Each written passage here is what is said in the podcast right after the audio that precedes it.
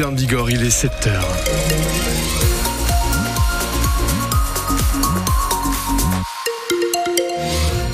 Et pour votre météo locale dans nos deux départements, pas de surprise, c'est la pluie qui est omniprésente, notamment sur Pau, avec des températures qui se rapprochent des normales de saison. 7 degrés pour Pau et 8 degrés pour Lourdes.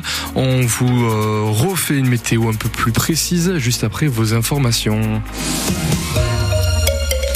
Vos informations présentées par vous, Manon Claverie, et les habitants d'Agétobin près de Sceaux de Navaille, stupéfaits après l'incendie mortel d'avant hier soir. Un homme est mort dans l'incendie d'une maison quartier Labéry.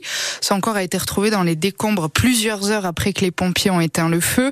Un autre homme de 50 ans a été blessé, brûlé aux jambes. Fanny Narvart, vous étiez sur place après le feu et vous avez vu le voisinage avoir du mal à y croire. Ce sont les voisins qui ont vu les flammes et qui ont alerté les pompiers.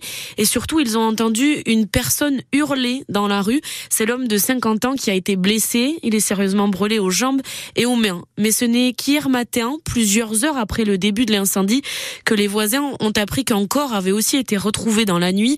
Très certainement celui du propriétaire de la maison. En trop mauvais état, il n'a pas pu être formellement identifié. Des analyses sont en cours. Pour l'instant, l'origine de l'incendie n'est pas connue.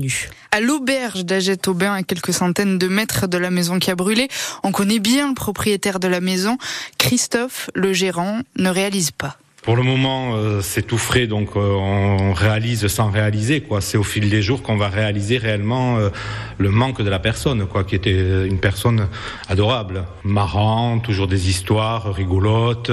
C'est un client régulier que nous voyons tous les jours venir acheter ses cigarettes, discuter, boire un verre, voilà quoi. Mais tout le monde est stupéfait, puis c'est une fin tragique, quoi, d'attendre au milieu de la nuit pour vraiment découvrir le, le corps, quoi. Donc ça nous a tous plus ou moins émus. Voilà, l'enquête devra déterminer les circonstances du drame et l'homme blessé lui a été transporté au service des grands brûlés à l'hôpital Pellegrin à Bordeaux. Des CRS dans les allées du salon de l'agriculture hier première journée sous tension. Le matin, avant même l'ouverture des portes, des dizaines d'agriculteurs ont forcé les grilles quand le président Macron est arrivé. Le salon a ouvert avec une heure et demie de retard et Emmanuel Macron lui a déambulé pendant près de 13 heures sous haute protection et sous les sifflé sous les huées même. Le président a accédé à une revendication majeure des agriculteurs en colère. Il est d'accord pour fixer des prix de vente planchers pour leur garantir un revenu minimum. Un immense drapeau ukrainien dans les rues de Pau hier. 250 manifestants sont retrouvés au parc Beaumont dans l'après-midi parce qu'hier, ça faisait deux ans, jour pour jour, que la Russie envahissait l'Ukraine. Des dizaines de milliers de civils ont été tués, ont fui la guerre. Deux ans après, le conflit s'enlise, fatigue. La Russie regagne parfois du terrain. Louba était à l'origine de la manifestation. C'est la présidente de l'association Vesna 64. Et hier à Pau, elle ne demandait plus la paix, elle demandait des armes. Pendant deux ans, vous avez vu notre courage, vous avez vu tout ce qu'on est en train de faire pour combattre le terrorisme dictateur. Donc aujourd'hui, quand vous avez vu tout ce courage, aidez-nous, donnez-nous les armes pour qu'on puisse défendre notre pays. Quand la guerre a commencé, on a demandé arrêtez la guerre. Là, on demande aidez-nous avec les armes pour que la guerre s'arrête. Négocier, ce ne sera pas possible avec un dictateur comme ça. Soutenez euh, l'Ukraine dans ce combat il ne faut pas la laisser seule. Seule, elle ne va pas s'en sortir. Il faut de la force. On, a le courage, mais avec le courage, on ne peut pas aller contre les bombes. Avec le courage, on ne peut pas aller contre les chars. Le courage, on ne va pas arrêter les missiles qui tombent sur nos têtes. Jusqu'au dernier Ukrainien, on va se battre. Voilà, l'armée russe gagne du terrain aujourd'hui, on l'a dit. L'aide américaine est bloquée au Congrès et le chef de l'armée ukrainienne, le président Volodymyr Zelensky, Christian Chesneau, cherche lui aussi à mobiliser les alliés occidentaux.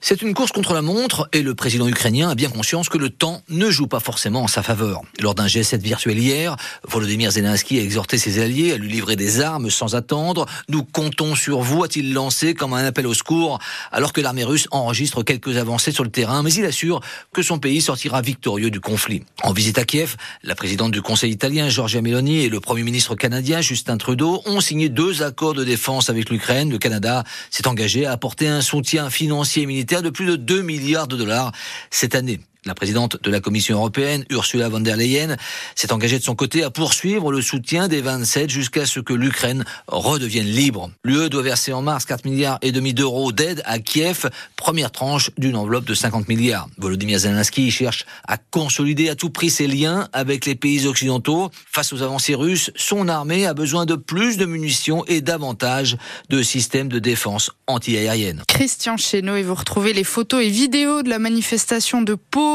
hier sur notre site francebleu.fr. Et la section paloise a enfin battu sa bête rouge et noire. Toulon, 5 ans et demi que Pau n'avait pas battu Toulon.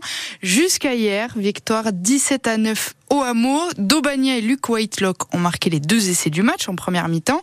Ça confirme la très belle performance du week-end dernier à Bordeaux. Et ça rassure le demi de mêlée Thibaut Daubagna, très fier d'avoir réussi à rebondir après une période compliquée.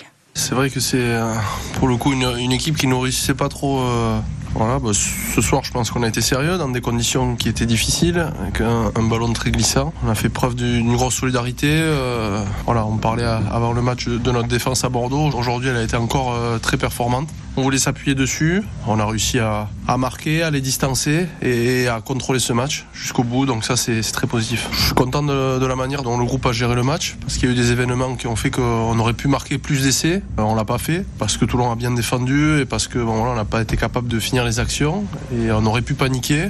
On a pris un carton jaune, on a été beaucoup sanctionné et je constate que le groupe n'a pas paniqué jusqu'à la fin. Je pense que les 23 qui ont joué ont su maîtriser euh, ce match. Mais ce que je retiens surtout, c'est après cette série de défaites qu'on a eue, notre capacité à rebondir et à regagner à l'extérieur et, et à enchaîner, à confirmer cette victoire à l'extérieur. Donc ça, je suis très contente de la réaction qu'a eu le groupe.